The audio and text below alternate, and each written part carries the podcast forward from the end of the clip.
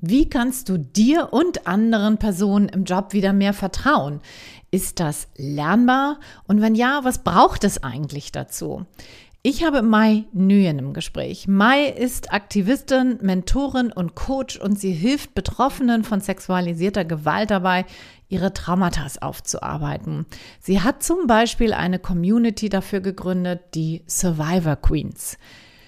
Und wie du dir wahrscheinlich vorstellen kannst, ist bei Misstrauensthemen spielt das Thema Vertrauen eine große Rolle. Mai erzählt ihre eigene bewegende Geschichte und gibt natürlich auch Impulse, wie wir alle mehr ins Vertrauen kommen können. Auch und eben gerade in Jobsituationen.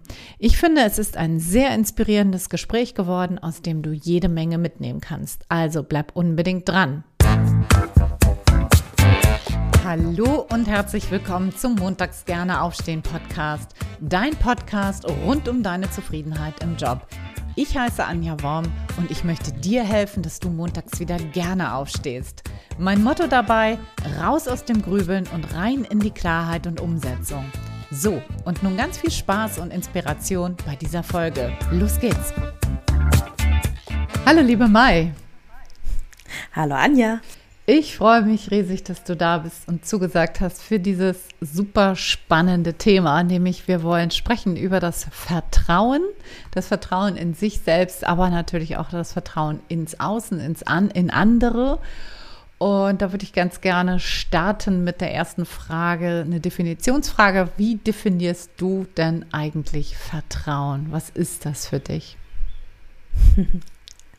Ja, äh, das ist eine sehr, sehr spannende Frage und da gibt es so viele Definitionen und ich finde eine Erklärung, die ähm, eine meiner Lieblingswissenschaftlerinnen, Brené Brown, auch eine ganz großartige Autorin, zum Thema Vertrauen gibt, ist, dass man sich das vorstellen kann wie so ein großes, äh, so ein großes Glas, so, also so ein riesengroßes, wo so Bälle rein können. Und ähm, Vertrauen ist die Menge an kleinen Vertrauensbällchen, die da drin sind. Ja, und wenn wir zum Beispiel einen neuen Menschen kennenlernen, ähm, dann können das Glas zum Beispiel komplett leer sein.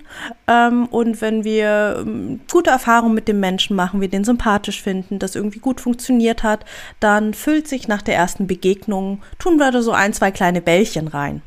Ja, und so baut sich Vertrauen eben Stück für Stück auf. Und genauso, also Vertrauen ins Außen als auch mit sich selber. Wie groß ist mein eigenes Glas? Wie sehr vertraue ich mir? Wie viele Bälle habe ich in meinem Vertrauensglas und damit auch Vertrauen in mich selber. Mhm. Das ist ein tolles Bild, was du da gerade aufmachst. Ich kenne die Brené Braun auch, aber in erster Linie zum Thema mm, wie, also Verletzlichkeit, ne? Das ist ja auch eine Schamforscherin und genau zum Thema Verletzlichkeit, dass sie so viel zum Vertrauen gemacht hat, wusste ich gar nicht, aber gut, das gehört natürlich auch dazu, ne? Genau. Mhm. Ja, aber ein tolles Bild, was du da aufgemacht hast, finde ich, finde ich total einleuchtend. Ich würde gerne mal mit dir in deine eigene Geschichte reingehen, damit die Zuhörenden auch vielleicht verstehen, wo du herkommst, was du auch beruflich machst und was so deine eigene Geschichte ist. Denn dein Vertrauen wurde ja mal ganz massiv missbraucht und da würde ich dich bitten, hol uns doch da mal rein in deine eigenen, in deine eigene Geschichte. Mhm, total gerne. Mhm. Genau, Vertrauen missbraucht äh, trifft schon ziemlich genau. Ich bin ähm, als Kind und Jugendliche von einem Freund der Familie, wie man so schön sagt, sexuell missbraucht worden. Und ähm, ja, hat einen ziemlich großen Knacks im Vertrauen gemacht. Ne? Also es war ein Erwachsener, es war einer, dem habe ich vertraut, dem haben meine Eltern vertraut. Deswegen konnte der eben auch so Dinge tun. Mm. Und ich habe das ganz lang nicht aufgearbeitet. Also ich habe ganz lang ähm, das für mich abgetan, gedacht, naja, ähm, ist jetzt halt so, passiert halt, ähm, ist ja jetzt nicht mehr so. Also ähm, irgendwann hat er keinen Zugriff mehr auf mich und ich bin auch ganz weit weggezogen. Und ja, habe, äh, ich sag mal, ein recht, ähm, recht straightes äh, Businessleben gehabt. Also von Abitur hin zu einem dualen Studium, hin zu ähm, vollberufstätig und ein MBA, also einen amerikanischen äh, Master äh, berufsbegleitend zu machen. Ja, also ich habe bin ziemlich durchgestartet. Ähm, heute weiß ich, ähm, Das nennt man funktional traumatisiert oder funktionierend. Ne? Also ich war äh, stark traumatisiert und anstatt ähm, mit dem zu arbeiten, was, was da war, Oh, jetzt fährt gerade ein LKW vorbei. ähm, genau, ich wohne hier nämlich so einerseits mitten im Wald und andererseits ist aber auch eine Straße hinter mir und da hört man manchmal LKWs, aber meistens Vögelchen. Ähm, das nehmen wir mal so. ähm, genau, und habe für mich ganz ähm, habe einfach anstatt äh, das aufzuarbeiten und wahrscheinlich auch einfach, weil ich damals gar nicht die Kraft und die Ressourcen dazu hatte, ähm, bin ich davor weggelaufen, indem ich einfach immer mehr getan habe, immer mehr funktioniert habe. Ja, also ich war ähm, bei mir in der Firma High Potential, war, ähm, habe recht früh schon ein kleines internationales Team leiten dürfen, ähm, habe in unterschiedlichen Projekten mitgearbeitet. Ähm, ja, und unglaublich viele Ehrenämter und alles Mögliche gemacht, ne? Und nebenbei natürlich noch drei bis fünfmal die Woche Sport und FreundInnen sehen und feiern. Ne? Also äh, man merkt schon, das ist äh, ganz schön viel für einen äh, 24-Stunden-Tag und eine 7-Tage-Woche. Mm. Ja, und dann ging es bei mir im Prinzip so in, im Jahr 2016, wo so die MeToo-Bewegung losging, die mich sehr, sehr beeinflusst und geprägt hat, ging dann bei mir auch die innere Arbeit los, wo ich dann immer mehr gemerkt habe, so, oh, das Thema berührt mich mehr als nur äh, das Solidarische mit den Frauen, die sich da melden. Mm, ich habe gemerkt, oh ja, da habe ich auch noch was aufzuarbeiten und habe dann im Prinzip in dem Jahr angefangen, ähm, auch mehr mit meinem Team zu arbeiten und so dann eben auch das Thema Vertrauen und Vertrauensmissbrauch ähm, ja immer weiter aufgearbeitet, bis wir ja heute an dem Punkt stehen, ne, Mitte 2022, ähm, dass ich meine Themen so weit aufgearbeitet habe, dass ich heute auf der anderen Seite stehe. Ja, also ich ich begleite heute Frauen, die sexualisierte Gewalt erlebt haben. Ich ähm, in, im Einzelsetting, im Gruppensetting, habe Online-Kurse, gerade bin ich dabei, eine Community aufzubauen. Also es ist, ähm, ja, ich bin ganz, ganz doll dankbar äh, für den Weg, äh, ganz unabhängig davon, dass was ihn eingeleitet hat, scheiße und absolut nicht entschuldbar ist. Ähm, bin ich dankbar dafür, dass ich das Vertrauen und das Selbstvertrauen in mich und meinen Weg gefunden habe und den gehen konnte und gehen durfte, wie, ja, wie es jetzt passiert ist. Mhm. Ja, also es ist, finde ich, eine sehr, sehr bewegende Geschichte, die du da hinter dir hast. So, ich glaube, das, ähm, ja, das bewegt einfach. Und ähm, vielleicht bevor wir äh, gucken können, wie, wie du damit umgegangen bist, aber ich würde es erst gerne noch mal ein bisschen genauer verstehen. So, dass, also das Vertrauen in andere wird da wahrscheinlich sehr früh auch schon irgendwie gestört worden sein. Vielleicht auch zerstört worden sein, das weiß ich nicht. Vielleicht magst du es gleich mal beschreiben. Und wie war das mit dem Vertrauen in dich selbst? Hat das das auch irgendwie beeinflusst oder wie würdest du das beschreiben? Hm. Ähm, es sind so zwei Dinge. Ähm, bei mir selber, hm, wenn ich zurückschaue, ähm, hat es mein Urteilsvermögen. Also das, äh, ich, ich habe nicht mehr mir selber getraut und vertraut. Also ich habe quasi ähm, genau das Gegenteil von dem, was man meinen würde. Ich habe quasi anderen mehr getraut als mir selber. Weil mhm. mein Flucht, ne, mein, mein Fluchtinstinkt, mein Reflex war ja wegzulaufen vor dem Mann. Aber ging nicht, weil da war ein Machtver äh, Machtungleichverhältnis äh, da. Ne? Der sagt, komm her, bleib hier, mach dies, mach jenes. Und ähm, das Einzige, was äh, ein System in dem Moment tun kann, ist zu dissoziieren. So, ähm, wenn, äh, wenn Kampf, Flucht nicht mehr helfen, dann ähm, kommen wir in, in einen Erstarrungszustand oder auch in den Kollapszustand, in dem ähm, ja im Prinzip jemand anderes über einen bestimmt und ähm, man verliert und hier in dem, äh, in dem Fall ich dann eben das Vertrauen ins eigene Urteilsvermögen. Das heißt, ich habe ganz lange kein Selbstvertrauen gehabt. Ähm, und ich spreche nicht von Selbstvertrauen im Sinne von, boah, ich bin total selbstbewusst und laufe cool durch die Gegend, weil das war ich immer. Also von außen sah ich immer aus wie die coole, selbstbewusste Mai. Aber ich meine wirklich das, das Wort im eigentlichen Sinne, Selbstvertrauen, sich selber vertrauen. Ich habe mir und meinem eigenen Urteilsvermögen nicht mehr vertraut, weil hat ja nicht funktioniert. Ne? und äh, deswegen mhm. quasi immer alle anderen, die, die Meinung von allen anderen um mich herum höher stehen lassen. Das ist das eine, was passieren kann. Ähm, und deswegen ähm, kann ich ne, immer nur sagen, das ist das, was bei mir passiert ist. Aber es ist ja bei es gibt ja unterschiedliche Reaktionen auf das gleiche Ereignis. Ähm, das, was bei mir passiert ist, ist eine sehr typische Reaktion. Die andere Reaktion, die man in der Gesellschaft eher vermutet, ist nämlich genau das, was du gerade angesprochen hast, Anja, dass man anderen nicht mehr vertraut, also dass man in ein Misstrauen der gesamten Welt gegenüberkommt und dass vermutlich alle böse und alle schlecht sind und man nur sich selber vertrauen kann und zum, ich sag mal, eigenbrödlerischen Opfer wird. Ja. Und ähm, so bunt wie wir Menschen sind, so bunt wie unsere Nervensysteme, unsere Reaktionen darauf sind, ähm, sind das jetzt mal, ich sag mal, die zwei sehr typischen Reaktionen und es gibt alles dazwischen. Und genauso gibt es auch Menschen, die dann äh, zwischen dem einen und dem anderen extrem hin und her pingen. Ne? Mhm. Okay. Wie bist du denn damit umgegangen, mit dem fehlenden Vertrauen? Mm ganz lang gar nicht, weil ich gar nicht wusste, dass mir was fehlt. mhm. Also, ähm, man muss dazu sagen, ich war recht jung. Also ähm, der Missbrauch hat angefangen im Alter zwischen 8 und 10.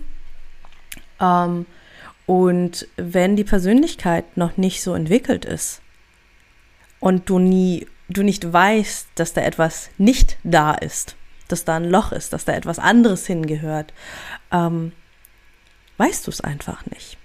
Ich habe mhm. nur ganz oft gemerkt, irgendwie ist was anders an mir als an anderen Kindern. Mm, oder später dann an anderen Jugendlichen und anderen Erwachsenen in meinem Alter. Aber ich konnte es nie so richtig greifen. Und da sind ja auch noch ganz viele andere Dinge, die, die da dann eine Begründung für hätten sein können. Ne? Allein dadurch, dass ich Migrationshintergrund habe, wie man so schön sagt. Also meine Eltern sind beide aus Vietnam und ich bin in einem Dorf in Niedersachsen aufgewachsen in den 90ern. Ähm, Alltagsrassismus ist ähm, nichts Unübliches gewesen, Mobbing. Ne? Also da, da waren viele Dinge, die es überlagert haben, wo mir ganz lange gar nicht klar war, dass da einfach auch ein großes Vertrauensthema ist. Ähm, und tatsächlich wirklich gemerkt habe ich es erst in der Aufarbeitung. Also erst als ich wirklich in der Therapie war ähm, und gemerkt habe, okay, ähm, da ich, ich traue anderen viel mehr zu. Ich lege anderen Entscheidungen über mich ähm, und über Dinge, die ich tun will oder die ich denke, in die Hand, äh, anstatt es selber zu tun. Ein ganz plattes Beispiel, was aber sehr, sehr prägnant war, war damals äh, die Mutter von meinem Partner, die meinte, Mai, was möchtest du zum Mittagessen? Und dann hat sie mir irgendwie zwei Essen vorgeschlagen. Ich habe gesagt, ist mir egal. So. Und das sind ja so, so einfache Entscheidungen, ne, wo, wo, wo Menschen normalerweise eine recht schnelle Intuition haben. Ne? Also Vertrauen äh, hat ja auch ganz viel mit Intuition und Bauchentscheidung zu tun. Und ähm, das hatte ich einfach nicht. Ich konnte nicht sagen, was ich lieber wollte. Und ähm, ich glaube, sie hat eine der besten Interventionen gemacht, ohne es zu wissen. Hat mir gesagt, Mai, egal, gibt's nicht. Also du musst dich jetzt entscheiden. Und wenn du einfach nur eins von beiden auswürfelst, du sagst mir jetzt, was du essen möchtest, sonst gibt's halt nichts. Und das, das, war so, äh, äh, äh okay. Ähm, und dann habe ich halt irgendwas ausgesucht. Und das hat sie halt immer wieder mit mir gemacht, das Spiel. Ne? Jedes Mal, wenn wir zu, zu Besuch waren oder geplant war, dass wir zu Besuch kommen, ähm, musste ich halt mir irgendwas aussuchen und irgendwas entscheiden und habe irgendwie Stück für Stück gemerkt, oh, ähm, das macht was mit mir, wenn ich eine Entscheidung treffe. Und irgendwann habe ich sogar gemerkt, wenn sie zwei Essen vorgeschlagen hat, dass ich das eine lieber mag als das andere. Und dann kam natürlich so das Thema Intuition und Vertrauen auf, so, uh, intuitiv mag ich das lieber. Aber ist das wirklich so? Und was ist mit den anderen? Ne? Und schon war ich mit den Gedanken wieder bei den anderen. Mögen die das auch lieber oder nehme ich jetzt lieber das andere, weil ich weiß, dass mein Freund das andere liebt? Und, und schon äh, ist man zwischen, wo, wo bin ich, wer bin ich, was möchte ich und ähm, inwieweit schaue ich immer wieder auf die anderen. Mhm. Ja, total. Hast du denn für dich, würdest du sagen, dieses Thema Vertrauen, hast du das für dich ich nenne das jetzt mal ein Tüdelchen lösen können? Also hast du, bist du da jetzt gut aufgestellt? In Tüdelchen, wie schön. ähm, ich persönlich, ja. Also ich, ich glaube, so, so große Themen, die, die einen auch so früh beeinflussen. Ne? Ich sag mal, wenn, wenn im Fundament, im Hausbau schon einiges schiefgelaufen ist, das dauert einfach seine Zeit, bis das so, so, bis, und vielleicht auch nie, ja. Also man, manche, manche Säulen stehen dann halt schief im Haus, aber ist dann auch okay, wenn sie schief stehen, solange es trotzdem irgendwie funktioniert und gut aussieht. Und naja, eigentlich ist das so ein bisschen der Stil. Ne?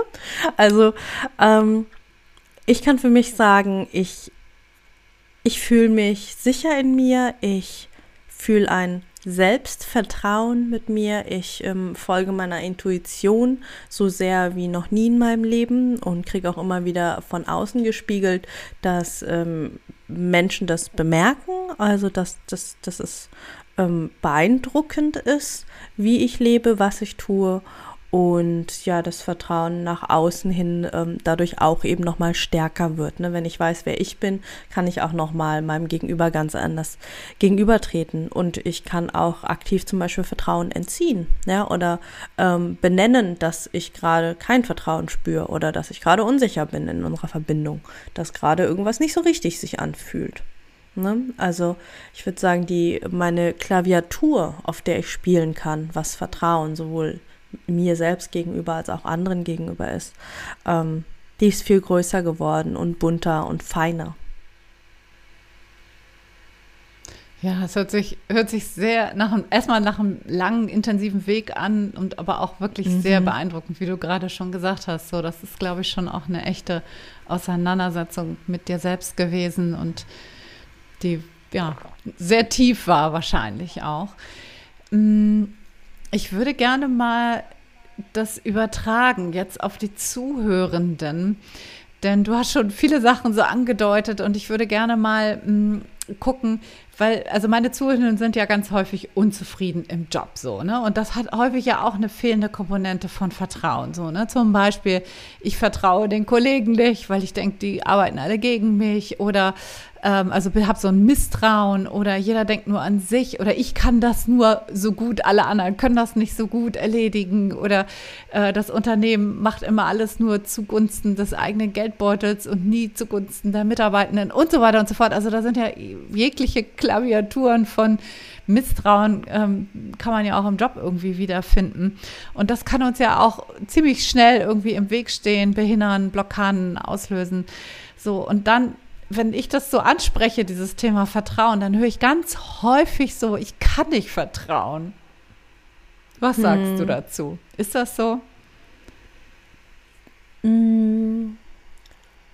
Die Frage ist mal, was ist schon alles vorher passiert? Ne? Wir, wenn wir auf das Bild vom Anfang zurückkommen mit, mit diesem großen äh, Vertrauensglas, mit all den Bällen darin, ähm, sind vielleicht Dinge passiert, wo einfach mal alle Bälle ausgeschüttet worden sind ne? und das Glas ist leer. Aber wenn das Glas leer ist, fühlt es sich emotional so an und in dem Moment ist es richtig und wichtig, dass ich dem Menschen nicht vertrauen kann. Ne?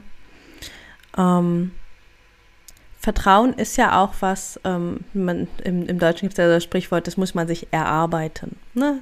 Ähm, mhm. Und wenn da jemand eben, oder wenn KollegInnen, ChefInnen oder auch einfach das Unternehmen ähm, da quasi gerade Minusarbeit gemacht hat, ähm, dann ist das erstmal schwierig. So, was aber grundsätzlich nicht bedeutet, dass es nie wieder geht. Ne? Also wenn wir es aufs Privatleben übertragen, können wir das vielleicht noch besser sehen. Ja, ähm, wenn ich jemanden neu kennenlerne, dann ist das Glas erstmal leer. Mm, da sind wir meistens erstmal beim Thema nonverbaler Kommunikation. Lächelt der Mensch mich an? Wirkt er sympathisch? Sieht er nett aus? Ähm, mag ich vielleicht mit dem Menschen reden?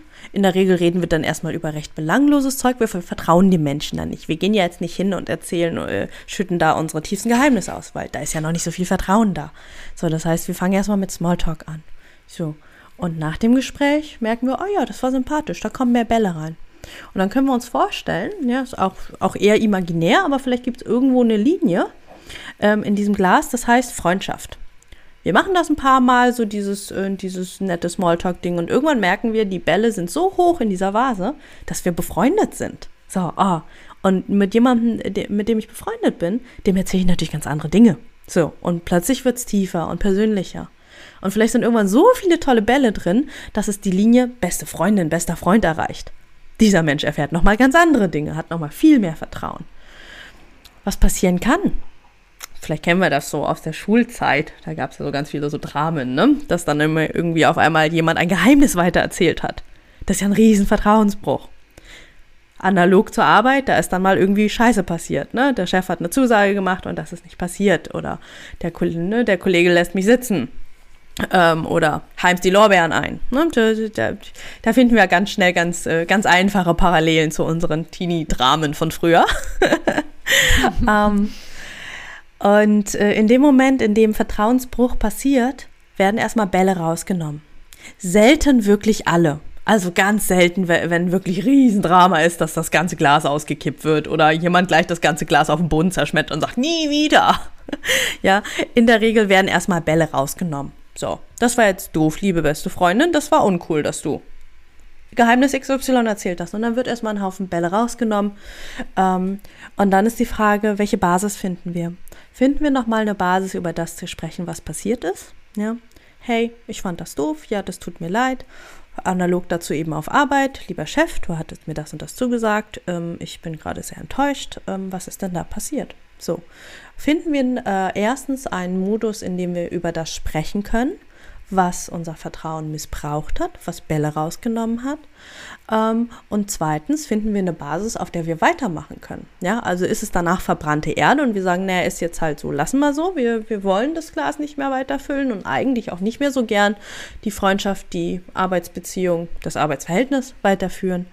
Ähm, oder wollen wir sagen, gut, ähm, das ist jetzt eher erstmal wie ein rohes Ei. Wir tänzeln jetzt erstmal wieder ein bisschen umeinander herum, bis wir wieder einen guten Modus finden und dann wieder weitermachen können. Ja. Und ähm, da auf deine Frage zurückzukommen, ich glaube, wenn die Erde nicht komplett verbrannt ist, ist Vertrauen möglich.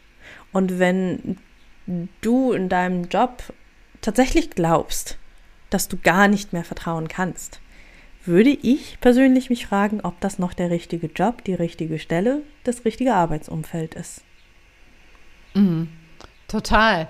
Auf jeden Fall. Ne? Ich meine, es gibt ja auch so toxische, es gibt toxische Beziehungen, es gibt aber auch toxische, toxische Arbeitsumfelder, äh, wo Definitiv. man dann einfach vielleicht ähm, einfach mal den Stecker ziehen sollte und, und gucken, dass man das weiter sucht.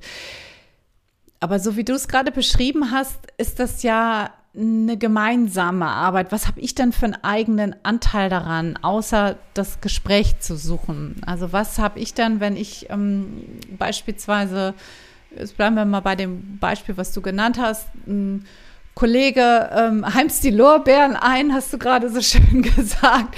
Das heißt, da ist ein Vertrauensmissbrauch, Miss, ja, Vertrauensmissbrauch, genau. Ich muss gerade mhm. überlegen, wie, wie sagt man das, äh, geschehen weil, weil ihr vielleicht die Arbeit beispielsweise gemeinsam gemacht hat und er streicht jetzt die Lorbeeren ein. So, was kann ich denn dafür tun, außer das Gespräch zu suchen, dass das Vertrauen wiederhergestellt werden kann? Kann ich irgendwas machen oder bin ich dem ganzen, ganzen ausgeliefert, was der Kollege dann, wie der Kollege reagiert? Das ist eine Suggestivfrage. Ein bisschen. Nein, wir sind natürlich nie ganz ausgeliefert. Also das eine ist tatsächlich ähm, da das Gespräch zu suchen, aber das ist auch schon, ich sag mal, der, der nächste, der fortgeschrittene Schritt. Im ersten Augenblick ist natürlich erstmal zu bemerken, ähm, da, da ist gerade was, das macht was mit mir. Ne, also st stellen wir uns vor, die Situation passiert gerade. Und äh, bei den meisten ist erstmal Verwirrung, Entsetzen, Wut. Ne, also da, da, da sind so einige Gefühle, die, die passieren da. Ähm, bei manchen mehr die Wut, bei anderen mehr Überraschung. Ähm, ne, also da, da, da, der erste Schritt ist immer erstmal sich selber wahrnehmen. Merken, huch, ähm, was passiert da gerade in mir? Was macht das mit mir? Das heißt, ähm, sich selber zu kennen und zu spüren und zu wissen, ähm, welches Gefühl ich gerade fühle, klingt jetzt total banal, ist für viele erwachsene Menschen bei uns, gerade bei uns im Westen, wo, wo, und gerade in unserem westlichen Arbeitskontext, in dem ja alles ganz unemotional und ganz rational und ganz, ne, ganz sachlich sein soll, ähm, werden Gefühle ganz oft ähm, abgetan, ganz oft sogar als negativ, so, äh, Moment mal, sie sind jetzt aber gerade emotional, lassen Sie uns doch die, das Gespräch wann anders führen, wenn Sie sich beruhigt haben, so, ja, aber wenn die, die Emotion doch dazugehört, ich meine, ich darf doch wütend sein, wenn sie mir gerade hier, ne, wenn sie hier gerade Scheiße bauen. Klar, so sollten wir nicht miteinander reden, aber nur so ganz plakativ. Das heißt, erstmal sich darüber klar werden, was fühle ich? Was macht das mit mir? Ähm, und es kann manchmal sein, dass das, oder oft sogar, dass man das gar nicht in dem Moment alles schon so klar hat. Also wer das hat, Respekt. Ähm, wer nicht, das darf Zeit brauchen. Ne? Also was, was ich kenne, ist, dass mich zum Beispiel äh, meine beste Freundin anruft und sagt, boah, Mai, heute auf Arbeit. Ne? Und dann wird erstmal erzählt. So. Und dann merkt man erst beim Erzählen, wie wütend man ist. So. Und er so, oh, boah, du bist aber gerade ganz schön wütend. Ja, und so, und oh, wie kann der nur? Und dass man quasi auch einfach erstmal mit Außenstehenden und da, da sind ja FreundInnen super, weil die sind parteiisch. Die sind parteiisch, die sind erstmal auf unserer Seite. Hoffe ich zumindest. Ähm und da einfach erstmal ähm, das Reflektieren mit sich selber, mit anderen und ähm, für sich klar haben, was möchte ich eigentlich? Was ist meine Position? Was ist mein Anteil daran? Habe ich vielleicht gesagt, oh ja, ist voll in Ordnung, wenn du es vorstellst? Ähm, oder ähm, nö, hat der jetzt gerade vielleicht einfach, also ne, auch, auch hier versuchen, auch wenn meine Emotionen immer berechtigt sind, zu schauen, ähm, was könnte der andere damit bezweckt haben? Also was ist die positive Intention dabei vielleicht gewesen? Vielleicht dachte er, ach, die Mai, die ist, die ist so ein bisschen schüchtern und ich stelle es jetzt einfach für uns beide vor. Und vielleicht hat er nur äh, vor lauter Aufregung, weil er selber gar nicht so gern präsentiert, vergessen, mich zu nennen. Oder vergessen, meinen Namen auf die Folie zu schreiben. Ähm, wissen wir nicht. In dem hm. Moment, in dem wir zumindest erstmal eine positive Intention vermuten, können wir auch das Gespräch nochmal anders führen, indem wir das Gespräch nämlich nicht mit Vorwürfen beginnen, sondern mit Fragen. Das übrigens immer, sowohl im Privat- als auch im Berufsleben, immer erstmal fragen. Hey, ähm, wie kam es denn dazu, dass du das gemacht hast? Ganz, äh, ganz spannend, ähm, auch psychologisch, versucht Warum-Fragen zu vermeiden. Warum ist immer was Defensives? Wenn du, warum hast du das gemacht, gefragt wirst, geht bei ganz vielen wird's ganz eng und ganz viele gehen in eine Defensive und ne, versuchen nur noch irgendwie was zu antworten und sich zu rechtfertigen und bleiben dadurch noch viel mehr bei sich. Wie kam es dazu? Was hast du dir dabei gedacht? Ähm, also, als ich das gemerkt habe, ging es mir so und so. Ist dir das klar? Ne? Also, dass wir da auch das Gespräch nochmal in einer ja, ich sag mal, in einer liebevollen und achtsamen Weise für beide Parteien vorbereiten. Und dann schauen wir, wie mhm. das Gespräch läuft. Mhm. Ja.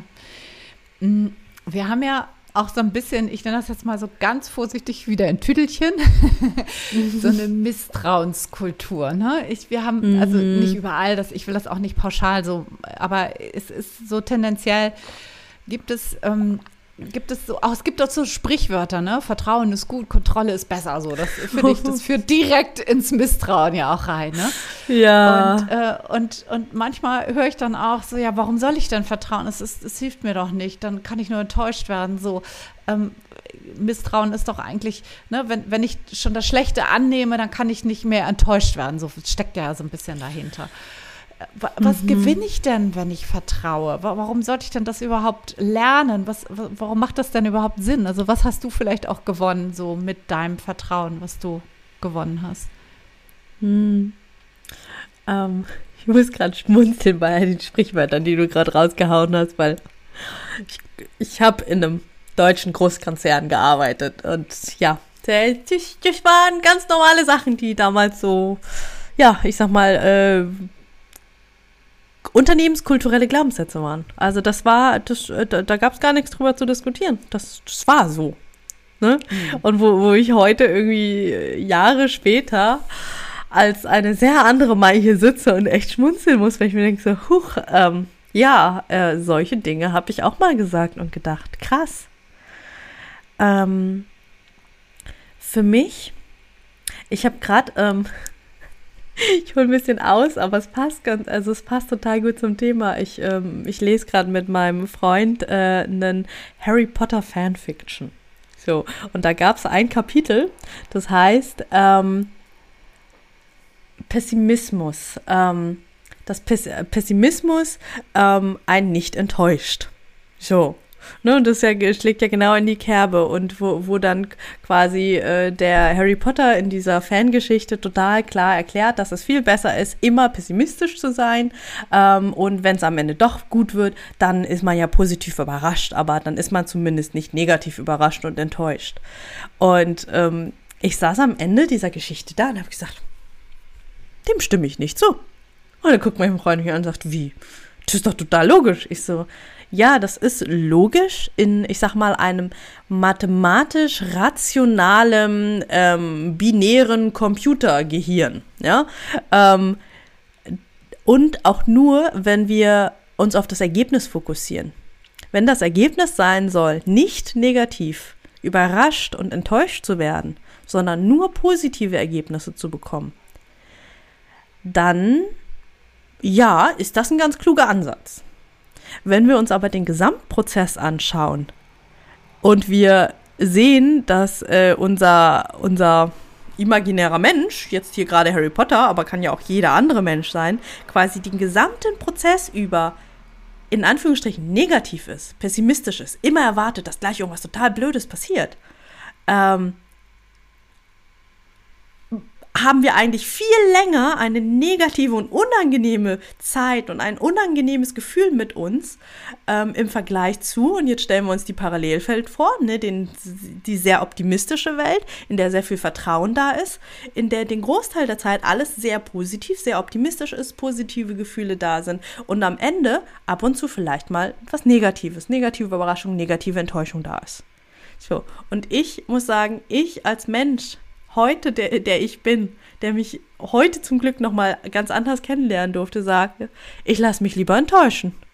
Ich lasse mich lieber enttäuschen und gehe 90, 95 Prozent äh, der, der Zeit ähm, mit einem Lächeln durchs Leben und glaube daran, dass mir gute Dinge passieren. Um, ähm, und gleichzeitig, das ist ja auch wieder ähm, Psychologie, ne? in dem Moment, ähm, also das, das ist ein, ein Bias wird das gern genannt. Ne? Also unser Gehirn sucht nach Bestätigung für das, woran wir glauben. Und wenn unser Default Pessimismus ist und wir glauben, dass eh am Ende alles schief geht und alles, äh, alle anderen das eh nicht gebacken bekommen und ich das am Ende eh selber machen muss, dann sucht sich unser Gehirn ganz, ganz von alleine sucht es sich ähm, die, vielleicht genau die ArbeitskollegInnen, mit denen das passieren wird, ähm, wird vielleicht die ein oder andere Mail vielleicht ähm, ungünstig formulieren, so dass tatsächlich die Arbeit nachher an mir hängen bleibt. Ja, also äh, es, es, es wird, unser Gehirn tut alles dafür, dass das, woran wir glauben und das, was unser Glaubenssatz ist, eintritt. Und wenn wir es dann eben in der positiven Psychologie nutzen, ist es eben, okay, ich glaube daran, dass das funktioniert und dass ähm, Kollaboration und Teamwork mit meinen KollegInnen mit meinem Chef gut funktioniert, dass ich dann auch nochmal, ne, dass mein Hirn sich dann komplett andere Menschen aussucht, komplett andere E-Mails formuliert und hoffentlich mich dann ganz anders, wo, wo, ganz anders hinführt. Mhm. Total. Das war ja schon echt ein wunderbares Plädoyer für mehr Vertrauen. Besser hätte ich das nicht selber machen können. ja, das finde ich, finde ich total wichtig. Genau. Hm, vielleicht jetzt noch mal zum eigenen Vertrauen, also das Vertrauen in sich selber, das Selbstvertrauen.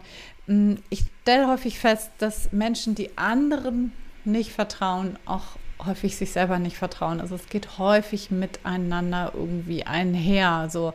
Mhm. Und dann kommen so Sachen so, ey, das kann ich nicht. Und so, also so Selbstabwertung.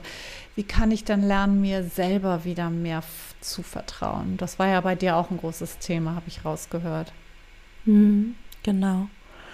Ähm, das Vertrauen in sich selber, das ist ganz, ganz eng geknüpft an die Intuition, die wir ja auch abtrainiert bekommen. Ne? Also Schule sitzen bleiben, Pipi machen nur äh, in einer kleinen Pause, obwohl eigentlich gerade der Körper sagt, jetzt müsste aber was raus und Hunger ja äh, nicht am, am Tisch essen. Ne? Also wir, wir, wir leben oder wir wachsen in einer Welt auf und das, äh, ich denke, das ist unbestreitbar in einem Schulsystem, das einfach super veraltet ist.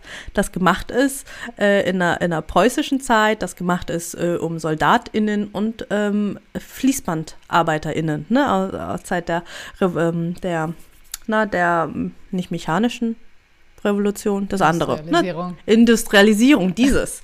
genau.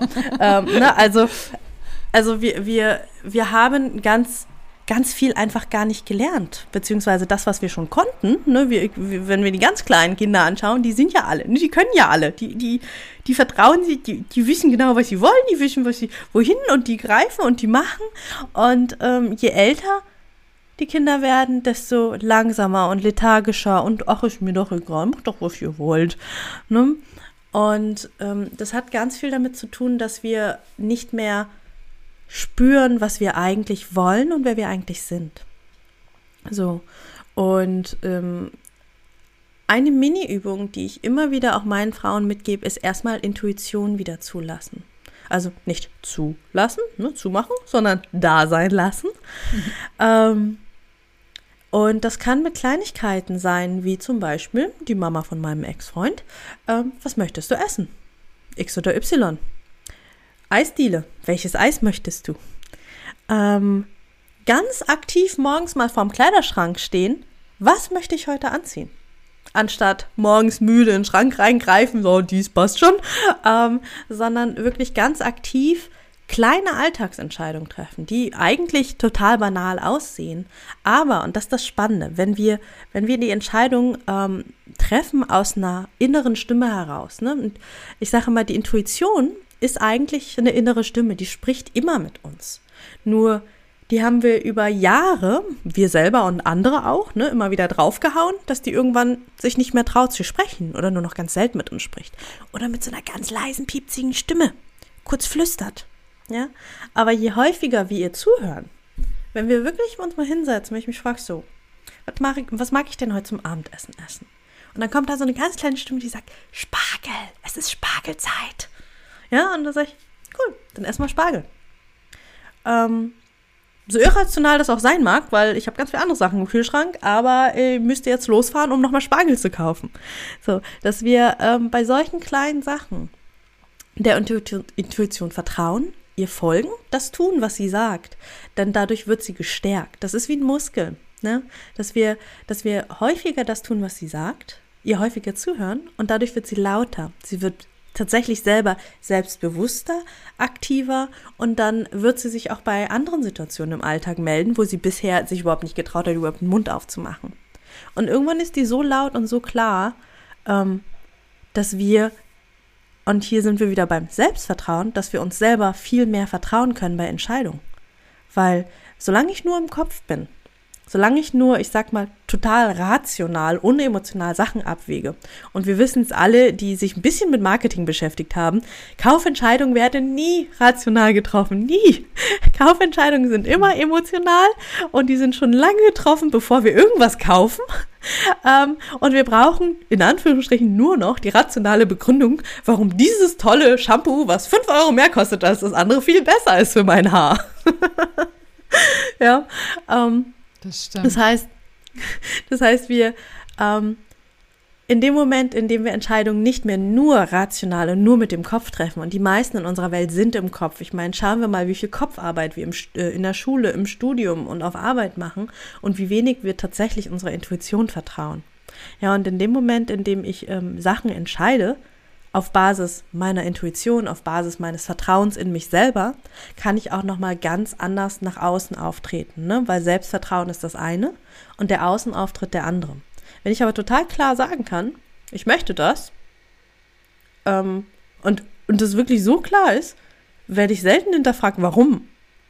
Ähm, wenn ich aber irgendwie, ja, es wäre total schön, wenn wir jetzt noch Spargel einkaufen könnten, wenn mein Freund mich anguckt und sagt, ja, aber wir haben doch so viel im Kühlschrank. Ah ja, hast recht. ne? Mhm. Und so ist es auch auf Arbeit. Ist da ein Selbstvertrauen in deine Entscheidung? Sitzt du vor deinem Chef und sagst, so und so machen wir's. Und ich habe das auch erlebt, ja. Also ich, äh, ich saß teilweise in Meetings, war die einzige Frau und ähm, alle anderen waren irgendwie Ü40, Ü50. Und ähm, wenn ich da irgendwie was gesagt habe, mir unsicher war, alle auf mich drauf. Wenn ich aber total klar im Selbstbewusstsein, in der Klarheit war, in der Intuition war und gesagt habe, so und so schaut's aus. Keine Diskussion. Ne? Also die eine Übung, wie gesagt, ähm, zu deiner Frage, was, was kann man tun? Ähm, tatsächlich einfach im Kleinen die Intuition üben und sie wachsen lassen wie ein Muskel. Ähm, das andere ist, lernen in dir zu wohnen. Lernen, dass du in dir sicher bist, dass du einen sicheren Ort in dir hast, dass du ähm, immer sicher bist, egal welche Entscheidungen du triffst, egal was du tust. Ähm, manche Menschen sprechen von Seele, andere von Higher Self, von vom Ich, vom was auch immer, aber da ist ein Teil in dir, der ist unverwundbar. Der, egal was passiert, der ist unverwundbar, der ist heile, der ist gesund, dem geht's gut. Und den kann niemand anfassen und den, den kannst nicht mal du kaputt machen. Also selbst wenn du vollkommen die Mistentscheidung triffst, bist du immer noch heil, unverwundbar und sicher. Du hast gesagt, lerne in dir zu wohnen. Das klingt sehr, sehr schön. Wie lerne ich das? Wie mache ich das? mm, es gibt ganz viele schöne Sachen. Eine Sache, die ich sehr, sehr gerne mag, die ich ähm, für mich selber praktiziert habe und immer noch mache und auch ähm, für meine Survivor Queens aufbereitet habe, ist ähm, der Safe Space. Was sind die Survivor Queens? Oh, Vielleicht oh, sagst du sorry. das nochmal. Genau, mhm. genau. Ähm, das ist äh, der ganz liebevolle Begriff, den ich benutze für meine Frauen, mit denen ich arbeite. Also Frauen, die sexualisierte Gewalt erlebt haben. Ähm, da, ja, irgendwie haben wir beschlossen, Opfer ist irgendwie ja nicht so der coole Begriff. Betroffene trifft es auch schon etwas eher und im Englischen sind sie ähm, ja schon weiter und sprechen von Survivern. Im Deutschen klingt Überlebende irgendwie so ein bisschen komisch, ne? So Überlebende mhm. nach einem Autounfall oder so. Ähm, genau, und wir haben da einfach mal noch ein Krönchen draufgesetzt und äh, bei uns äh, in unserer Bubble sind das die Survivor Queens. Sehr gut. genau. So, und für die hast du einen äh, Safe Space. Ja? Hm? Genau, genau. Für die habe ich äh, mal eine, ähm, einen kleinen ähm, Kurs aufgezeichnet. Ähm, das sind quasi Safe Space Meditationen. Ne? Wie finde ich den, den, den, sicheren Ort in mir? Und äh, im Prinzip ist es eine Innenschau. Ja, eine, eine Meditation, ähm, die kann kurz sein, die kann lang sein. Ähm, die meisten Menschen, wenn, Nee, nicht alle. Nicht, ne? Es kommt drauf an. Ähm, manchen Menschen, wenn ich sage, hey, stell dir mal einen Ort vor, an dem du sicher bist. Ähm, manche haben einen imaginären Ort. Ne? Ähm, und manche haben vielleicht sogar einen echten Ort, den sie kennen, der einfach so ein bisschen ihr Happy Place ist. Vielleicht ein Ferienhaus, in dem sie als Kind waren oder ein Ort, in dem sie sich super sicher und geborgen fühlen. Und das Spannende ist, dass dieser Ort ja nicht nur im Außen existiert, sondern auch in ihrem Innern da ist. Ne? Also für die meisten fühlt sich dieser sichere Ort ist meistens irgendwie so im Brustraum oder so im Bauchraumbereich. Für manche ein bisschen tiefer im Schoßraum, gerade bei vielen Frauen. Na, aber irgendwo so hier in unserem Oberkörper bis zum Becken ist dieser Ort meistens ganz gut lokalisierbar. Und diesen Ort können wir können wir kennenlernen, ausbauen. Und dazu habe ich zum Beispiel einfach ein paar Medis aufgenommen, wo, wo, ja, wo meine Frauen den, den Ort besser kennenlernen können. Aber auch ohne den Kurs geht das total gut, sich einfach mal hinzusetzen, sich vorzustellen, wie sieht dieser Ort aus? Ja, ähm, was hört man da? Was schmeckt man da? Was riecht man da? Wer ist vielleicht noch da? Na, also sind vielleicht noch ein paar mehr Menschen da oder Tiere. Eine meiner Klientinnen, da ist ihr verschorbener Hund dabei. So, den sie ganz, ganz da lieb hat und der, der, der für sie einfach eine starke Ressource ist. Und wenn, wenn wir diesen Ort in uns haben und äh, den immer wieder besuchen, ne? und das ist nicht nur ein, ich setze mich einmal und meditiere und habe diesen Ort, sondern es geht darum, dass wir den auch regelmäßig besuchen, dass wir es pflegen, diesen Ort in uns zu kennen ähm, und uns darin sicher zu fühlen. Und da kommt ja dann auch wieder das Wort Selbstsicherheit her. In dem Moment, in dem ich in mir wohne, ne, mein innerer Ort. Für manche ist es ein Haus, deswegen passt das dann auch immer ganz gut. Ne, so in sich wohnen, in sich zu Hause fühlen. In dem Moment, in dem das da ist, in dem ich mich in mir sicher und zu, in mir zu Hause fühle, habe ich nochmal einen ganz anderen Außenauftritt und kann schon wieder ganz anders mit, mit Menschen interagieren. Wenn ich mir mehr vertraue, kann ich auch anderen mehr vertrauen. Total.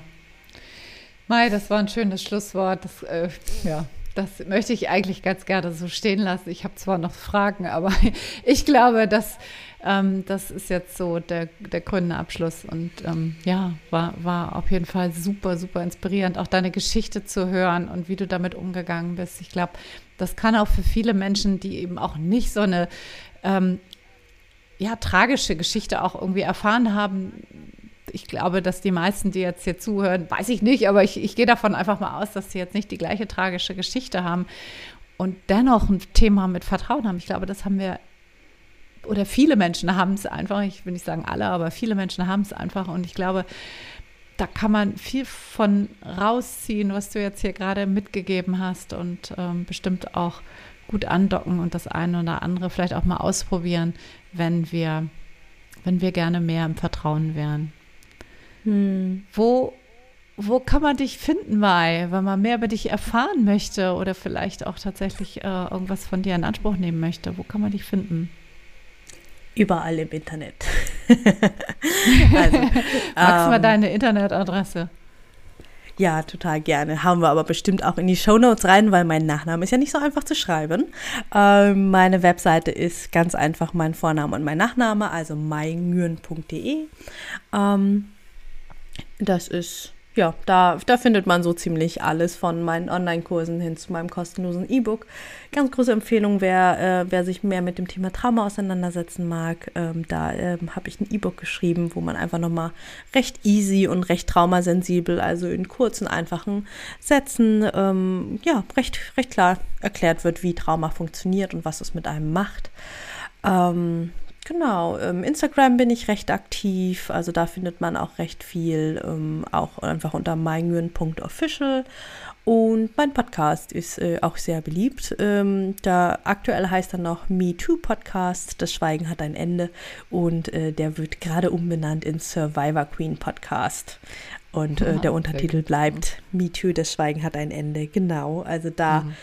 Genau, gibt es auch noch mal mehr, auch, auch zum Thema Vertrauen und ähm, wie, ja, wie, wie kann ich mehr zu mir? Also ich habe auch tatsächlich Menschen, die den hören, auch wenn sie selber mit dem Thema gar nicht selber zu tun haben, weil ähm, die Inhalte dann doch auch wieder so, ja, so hilfreich sind, auch für, für andere Fragestellungen im Leben.